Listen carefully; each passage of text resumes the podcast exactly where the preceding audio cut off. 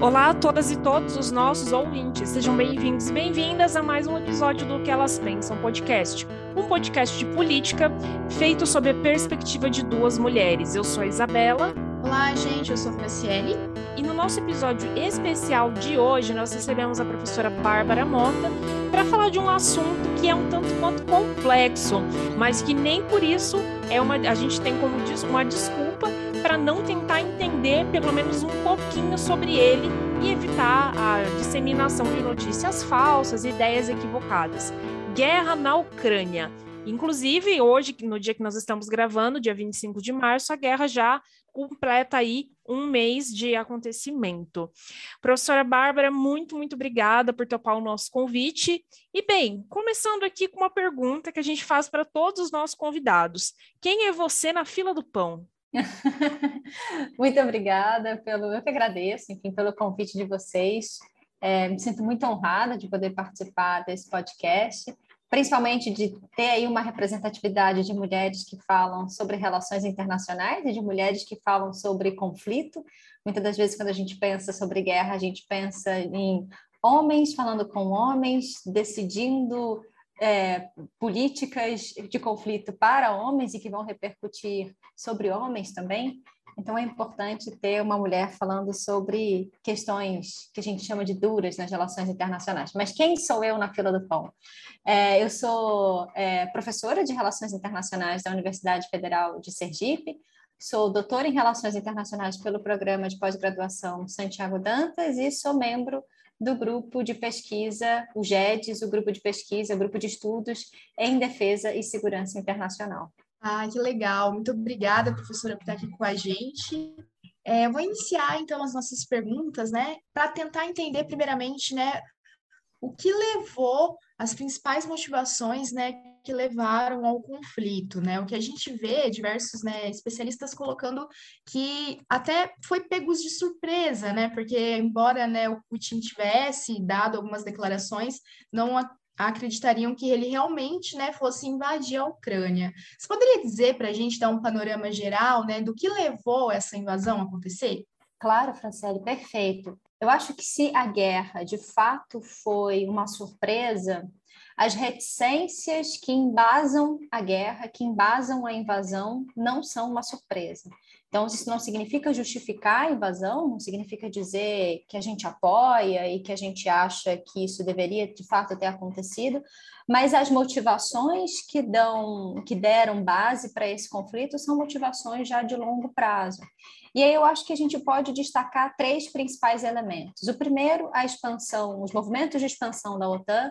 Segundo, um movimento interno na Rússia, que já vem se consolidando aí nos anos 90, nos anos 2000. E terceiro, obviamente, que algumas questões internas na Ucrânia. Eu acho que esses são os três principais pilares que nos ajudam a compreender essas motivações. E aí, quando a gente fala de expansão da OTAN, só para situar o nosso ouvinte, a OTAN foi o braço armado do Ocidente, criado durante a Guerra Fria para se opor a um outro braço armado, que era o Pacto de Varsóvia do Bloco Comunista. Com o fim da Guerra Fria, essa organização ela não se encerra, ela se mantém presente, se mantém viva, o Pacto de Varsóvia se encerra, mas a OTAN continua existindo, ela se mantém intacta, então. E para que ela se mantivesse intacta, é, foi necessário um processo de reorganização interna. E nesse processo de reorganização interna, houve é, um acordo verbal feito entre Rússia, Estados Unidos e outros atores, é, pactuando, né, concordando que a OTAN não expandiria suas fronteiras para além da Alemanha sempre falo que, mesmo sendo um acordo verbal, esse tipo de acordo possui lastro, possui embasamento no direito internacional. E o que a gente vê do ponto de vista da OTAN é que nos anos 90, nos anos 2000, essa organização faz uma série de expansões, cada vez indo mais em direção ao leste europeu. Se nos anos 90 os três países que são incluídos, como República Tcheca, Hungria e Polônia, não fazem parte do espaço pós-soviético, nos anos 2000 existe a inclusão de novos atores que são considerados pela Rússia como países da sua larga área de influência, porque são países ou muito próximos ou países que compunham a antiga União Soviética, como, por exemplo, Bulgária, Estônia, Letônia, Lituânia, Romênia, Eslováquia, Eslovênia, enfim, por aí vai. É, e, para além disso, também nos anos 2000, a OTAN sinaliza de que a Geórgia e a Ucrânia poderiam se tornar membros em algum dia, em alguma circunstância.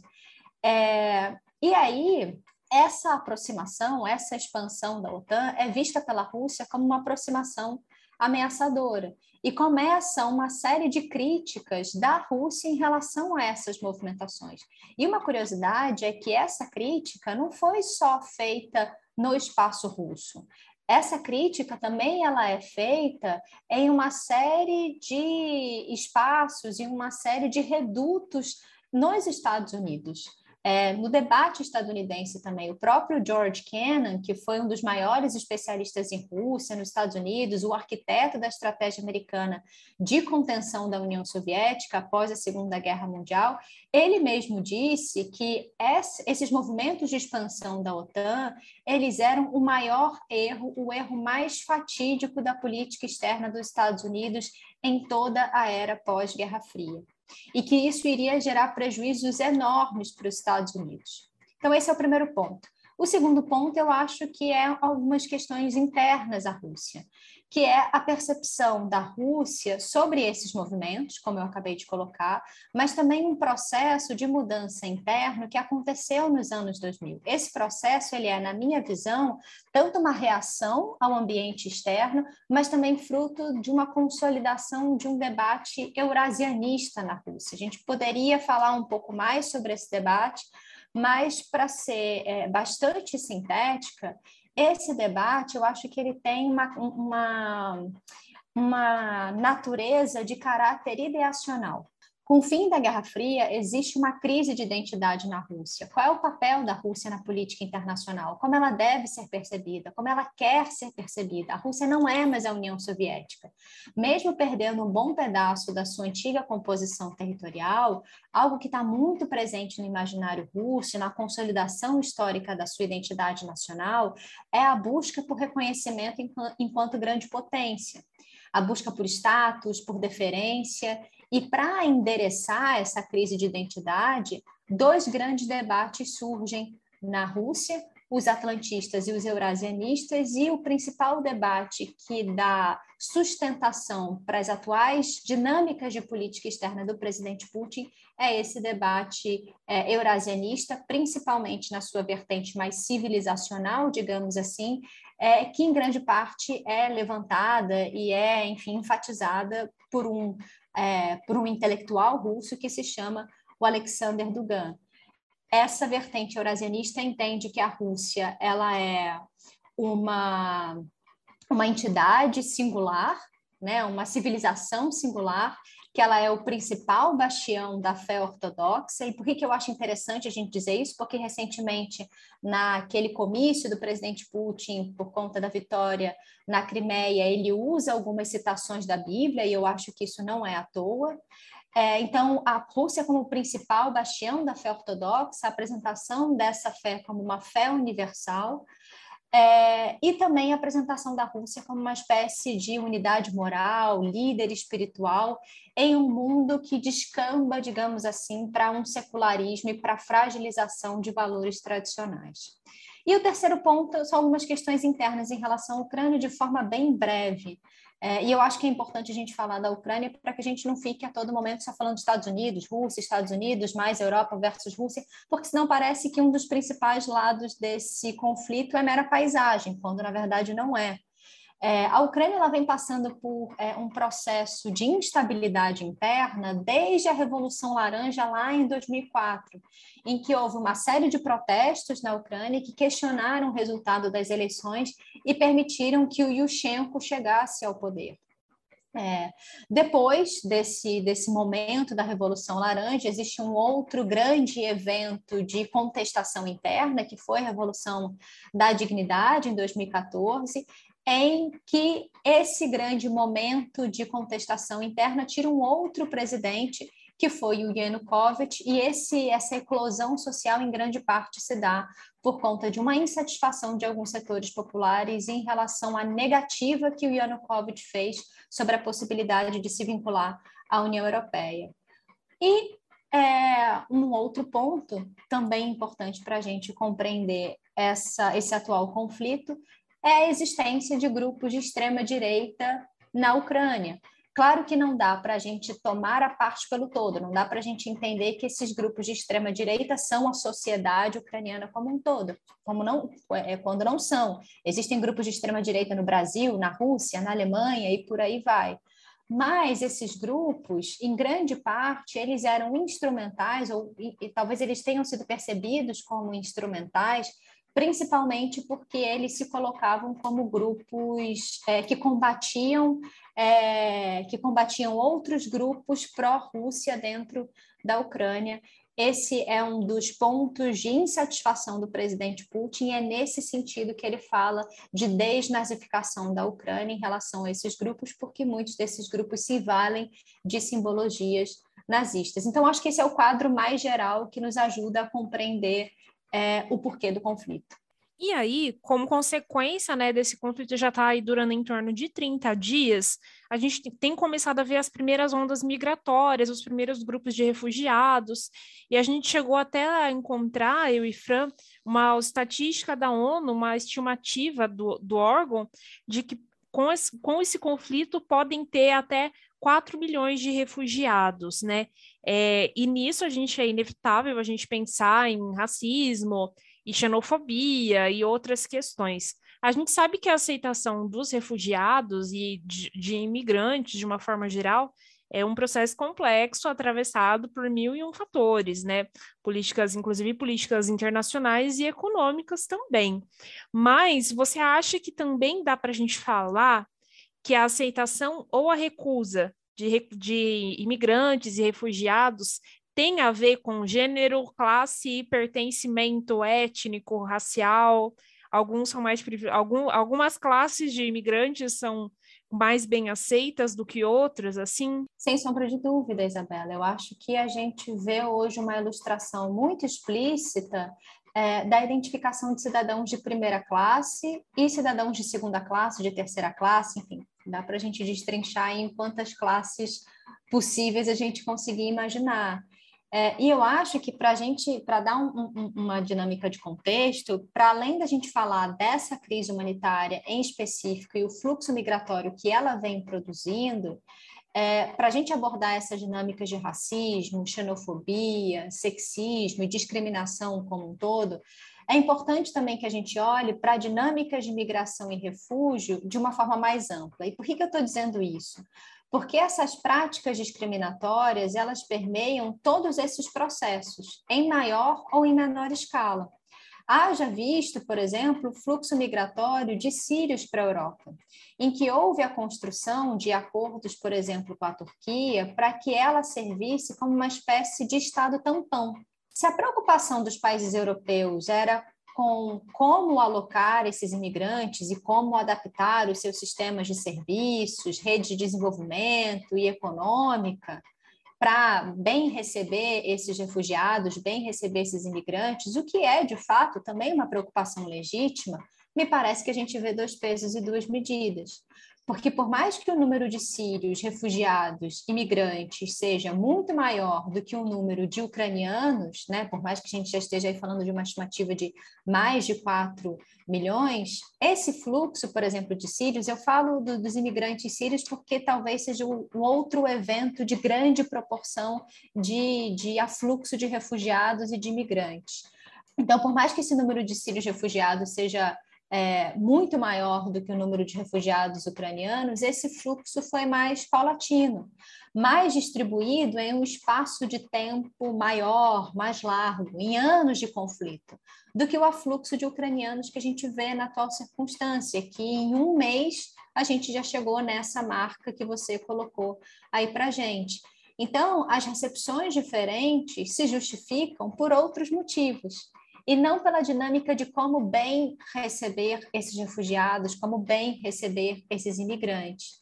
Então, se é por outros motivos, me parece que essa, essa, esses dois, dois pesos, duas medidas, se dá em grande parte pelo reconhecimento dos ucranianos como indivíduos que fazem parte da cultura europeia, que não são diferentes, não são inferiores, que são iguais, né? Inclusive tiveram algumas falas bastante controversas e inclusive algumas lideranças políticas na, na Europa.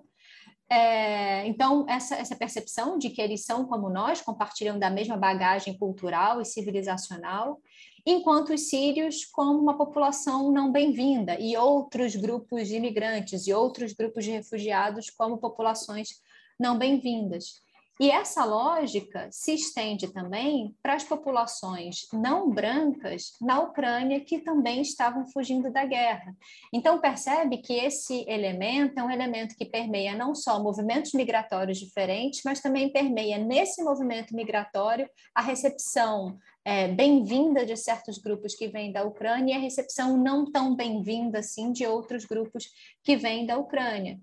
Então, o que, que nos explica isso? Me parece que, que o que nos explica são essas diferenças de, é, de, de, dinâmicas de reconhecimento que tem como tem na base disso essas percepções discriminatórias.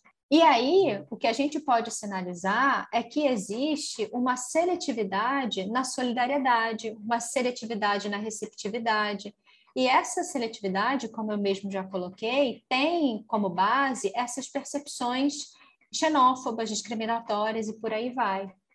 E uma outra questão que eu acho também interessante da gente falar é sobre essas dinâmicas de sexismo.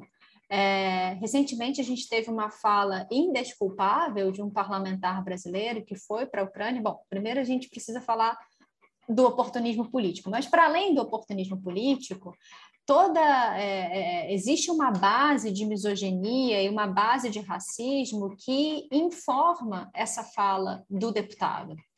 Quando o deputado fala que as moças ucranianas são fáceis porque são pobres e diz que nem na melhor balada de São Paulo é, seria possível encontrar mulheres tão bonitas assim, ele não se coloca, ele não só coloca a mulher como uma mercadoria, como um objeto, como ele estabelece que o padrão de beleza é um padrão de beleza europeu, é um padrão branco, de olho claro.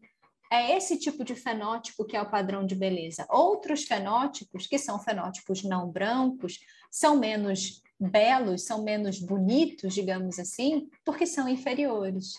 E essa fala do deputado é, me parece que é muito ilustrativa de todas essas dinâmicas que a gente veio conversando, de todas essas dinâmicas que eu coloquei aqui sobre por que, que certos grupos são bem-vindos e outros grupos não são bem-vindos.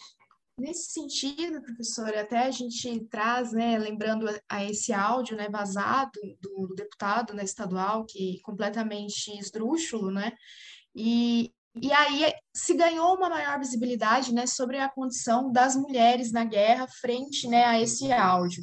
No entanto, se nós olharmos né, para o imaginário social ao longo da história, a gente percebe que, na maioria das vezes, né, a guerra ela é associada, sobretudo, né, à participação de homens, né, e aí colocando representações sociais que são muito ligadas né, a, como se fossem atributos naturalizados de homens, né, como virilidade, coragem, etc. É, você acha que essa visão ela corresponde à realidade no sentido de que as mulheres elas não têm um papel, elas não têm uma participação é, ao longo das guerras? A guerra né, tem aquela famosa frase que faz referência ao livro, né? A guerra ela não tem rosto de mulher ou elas são invisibilizadas, né? Também neste campo. Fran, obviamente que eu não concordo. Obviamente que eu não concordo é, com essa eu não concordo com esse processo de colocar a mulher em um papel específico. Eu acho que é fundamental a gente não circunscrever a mulher a um único papel. É, ou não apenas ver as mulheres como só vítimas. Claro que existe um elemento a mais de vulnerabilidade, sem dúvida, né? Senão a gente não falaria, por exemplo, do estupro como arma de guerra, em que mulheres são muito mais alvo desse tipo de prática do que homens, ainda que homens também sejam alvo desse tipo de prática. Então, existe uma camada a mais de vulnerabilidade. Mas ao dizer que as mulheres são apenas vítimas, a gente coloca as mulheres nesse lugar de alguém que precisa ser protegida, que está na esfera simbólica do cuidado, da fragilidade, da passividade, que é instrumental para o patriarcado, que é instrumental para essencializar o lugar da mulher. É, e é também instrumental para reduzir essa mulher a apenas certos papéis e certas funções. Então, é importante a gente entender que as mulheres podem ser e são agentes nesses processos, que as mulheres elas são combatentes, que as mulheres elas estão é, também no campo semântico da força, da coragem, é, da resiliência, é, que precisam de uma força descomunal para abandonarem é, os seus lares, seja individualmente, seja com seus filhos ou com seus outros parentes que podem contribuir para os processos de paz, que podem contribuir para os processos de reconstrução, que poderiam negociar é, é, é, resoluções pacíficas de controvérsias, que poderiam ser lideranças políticas. Nesse caso em específico, a gente tem dois homens como as lideranças políticas de Ucrânia é, é, e Rússia, mas a gente poderia falar de uma mulher enquanto presidente. Então, são lideranças políticas e sociais fundamentais. É, então, eu acho que, essa, é, que esse é um cuidado que a gente tem que ter. As mulheres, elas são múltiplas e também, é, e são múltiplos também os seus significados e os seus papéis. Então, é importante que a gente olhe para essas mulheres que estão sofrendo é, pela necessidade de ter que abandonar o local onde moram. Acho fundamental a gente entender essa camada mais de vulnerabilidade, mas também acho fundamental a gente não circunscrever a mulher a uma única dinâmica, a um único campo simbólico, a um único papel. E assim, né? Desde que a guerra começou, na verdade, assim, um pouco antes da guerra ter começado, né? A gente viu muita coisa, quem vai no mercado, passa um posto de gasolina, viu o preço das coisas disparar. Isso já tem acontecido há um tempo, a gente eu e Fran não gostamos do governo Bolsonaro, e tudo que a gente puder falar que é culpa dele, a gente vai. Tô brincando, gente, mas é sério. É, e muitos desses aumentos é, têm sido atribuídos também a essa questão da invasão, enfim. Eu acho que rola um discurso, a gente tem visto que tá, tem rolado uns certos discursos nesse sentido, né? Mas a gente viu também, um pouco antes da guerra, da guerra estourar, Bolsonaro ir, enfim, lá para a Rússia, fazer aquele papelão que sinceramente eu fico imaginando como que os professores vão explicar isso daqui a uns anos. Nessa loucura toda, aumento de preço, Bolsonaro na Rússia, como que você acha que fica é, a, a, a, visão do Brasil no cenário internacional? Como que os outros vão nos enxergar, assim, diante de tudo isso que tem acontecido na, da, da nossa conjuntura, que por si só acho que já é bem difícil de explicar, né?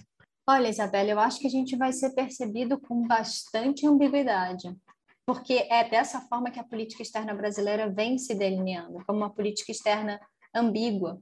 Logo no primeiro momento, a gente teve aí pelo menos três orientações completamente contraditórias entre si de política externa. Presidente Bolsonaro é, acabando de voltar da Rússia, né? Inclusive, quando ele estava lá, houve algumas falas, a, a, a, invasão ainda não tinha acontecido, houve algumas falas de que ah, foi só o presidente Bolsonaro chegar que as tropas russas teriam saído da fronteira ou teriam se movimentado de alguma forma a, enfim, a impedir a invasão, alguma coisa assim. Enfim, a ilusão do ego masculino o, que não faz o menor sentido. Então, teve essa orientação, essa primeira orientação de política externa, então, uma orientação mais pró-Rússia. Teve uma outra orientação, que foi a orientação do vice-presidente Mourão, que era precisamos ajudar o esforço de guerra caso o esforço de guerra aconteça e devemos lutar com o Ocidente.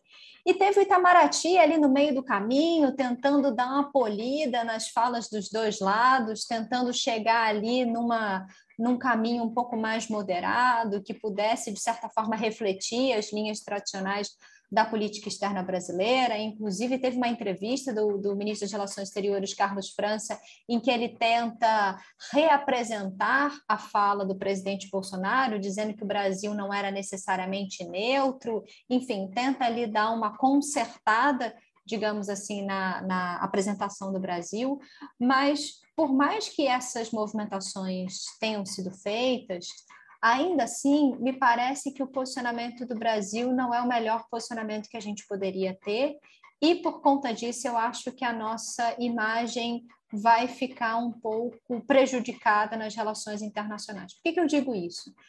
Porque eu acho que o Brasil poderia adotar um tom moderado, sim é, poderia adotar um tom moderado que já é tradicional da política externa brasileira, falando sobre resolução pacífica de controvérsias, autodeterminação dos povos, é, integridade dos territórios, soberania territorial. Poderia entender a Rússia como parte agressora, que na minha visão ela é, inegavelmente, mas poderia contribuir para uma concertação entre os atores para que a resolução do conflito viesse.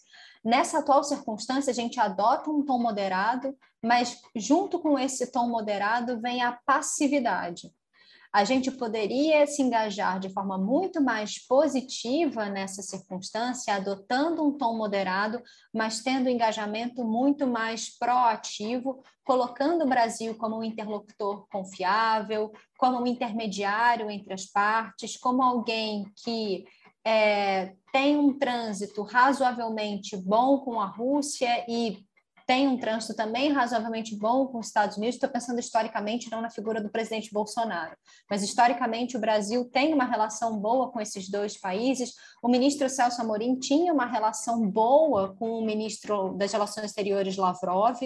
É, e além de tudo isso, a gente tem um mecanismo internacional que não vem sendo utilizado e que poderia ser utilizado, nada mais nada menos do que o BRICS. Brasil, Rússia, Índia, China e África do Sul.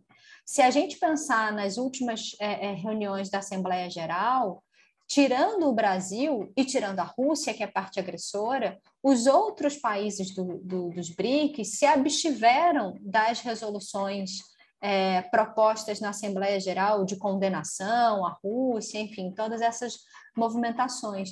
Então, o Brasil poderia ser ali um, um meio do caminho que chamasse a mesa de negociações países que me parece que são importantes para uma resolução desse conflito. Não me parece que a gente vai conseguir chegar numa resolução apenas com a negociação entre Ucrânia e Rússia, porque a cada negociação que a gente percebe é uma tentativa de um reforço relativo é, entre cada um das suas dinâmicas de poder.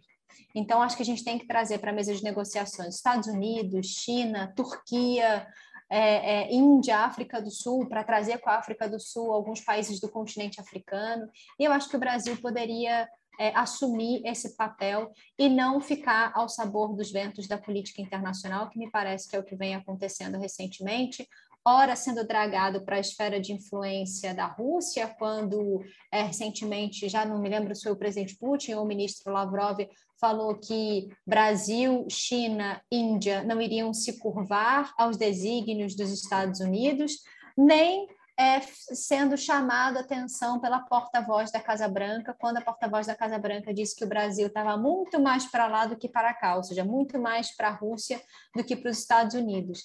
Então, essa passividade faz com que a gente fique ao sabor dos ventos, e eu não acho que essa seja uma postura interessante. Acho que a diplomacia brasileira poderia fazer muito mais.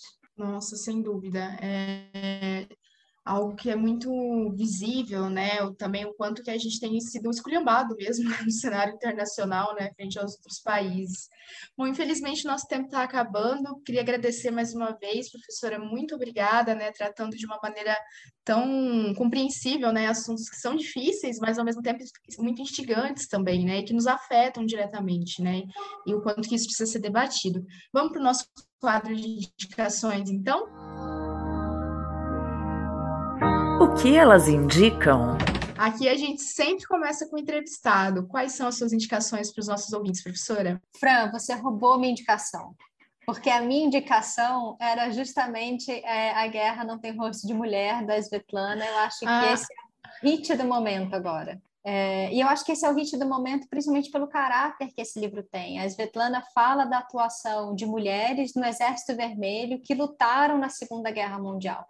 Então, acho que esse livro traz para a gente esse outro contraponto é, que coloca a mulher nesse lugar de agência, que não coloca a mulher nesse lugar de, subservi de subserviência, de passividade. Então, você roubou a minha indicação, mas eu fico com ela.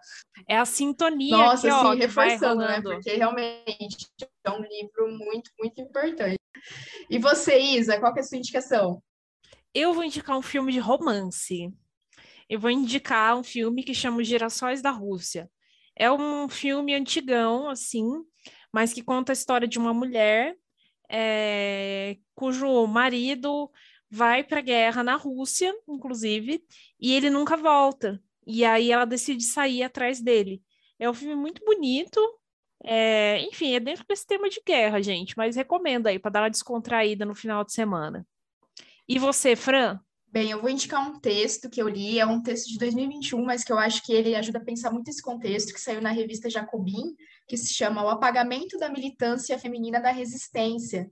E ali, né, a autora pesquisadora do SEBRAP, ela vai trazendo diferentes questões é, de momentos históricos, né, em que as mulheres, elas são é, apagadas, né, e tira toda essa potencialidade mesmo de, de ação das mulheres, né, colocando muitas vezes também só restritas a ambiente privado, né, como se não tivesse essa vida pública. Então também, né, vou deixar o link nas redes sociais, mas vale a pena a leitura do texto. Bem, gente, assim a gente chega ao fim do nosso episódio de hoje.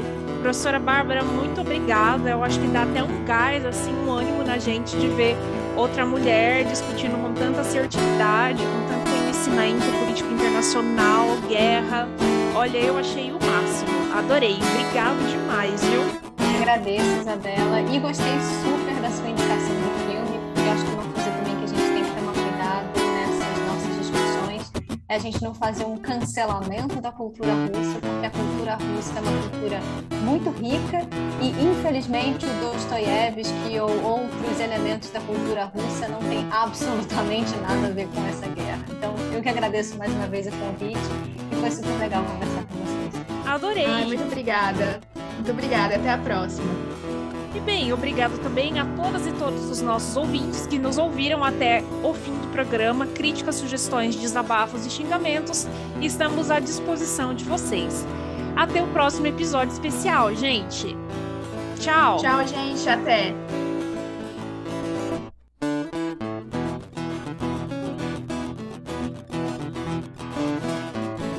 Esse episódio foi produzido por mim, Isabela Alonso Panho, e pela Franciele Rodrigues. A música de abertura é Comida, dos Titãs. A voz da vinheta do quadro Que Elas Indicam é da Márcia Neme Buzalav e a música é Amarelo, do Emicida. A nossa arte foi feita pelo Leonardo Pedroso.